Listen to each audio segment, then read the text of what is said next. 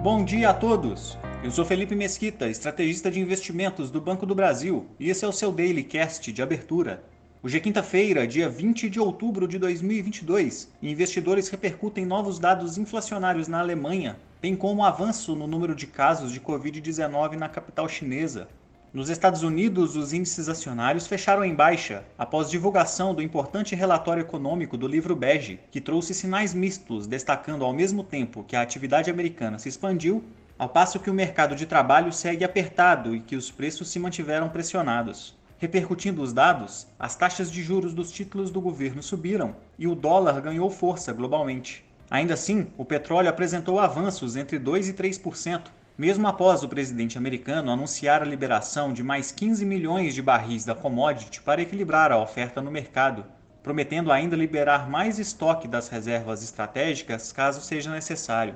A agenda de hoje conta com pedidos de auxílio-desemprego, vendas de moradias usadas de setembro e falas de dirigentes do Federal Reserve.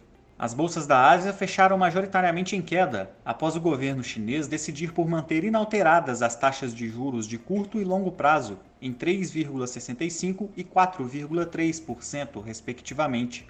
Pesou ainda o avanço no número de casos de Covid-19 em Pequim, que atingiu o maior nível desde o mês de junho e tem levado as autoridades locais a implantarem uma quarentena de três dias para pessoas que apresentarem sintomas, mesmo sem testarem positivo os mercados europeus operam de maneira mista, repercutindo o forte avanço da inflação ao produtor na Alemanha, que registrou alta de 45,8% na base anual de setembro, número mais elevado desde o pós-Segunda Guerra no país. É mais um dado de inflação bastante pressionado no continente e que deve servir de base para a decisão sobre taxa de juros por parte do Banco Central Europeu, cuja reunião acontece no próximo dia 27. Hoje será divulgada também decisão de política monetária na Turquia. No Brasil, após dois dias de queda, o dólar ganhou força e fechou em alta de 0,37%, cotado a R$ 5,27. Já o Ibovespa conseguiu se descolar dos mercados globais, puxado pelos papéis ligados ao petróleo, e avançou pelo terceiro pregão consecutivo, ficando acima dos 116.200 pontos.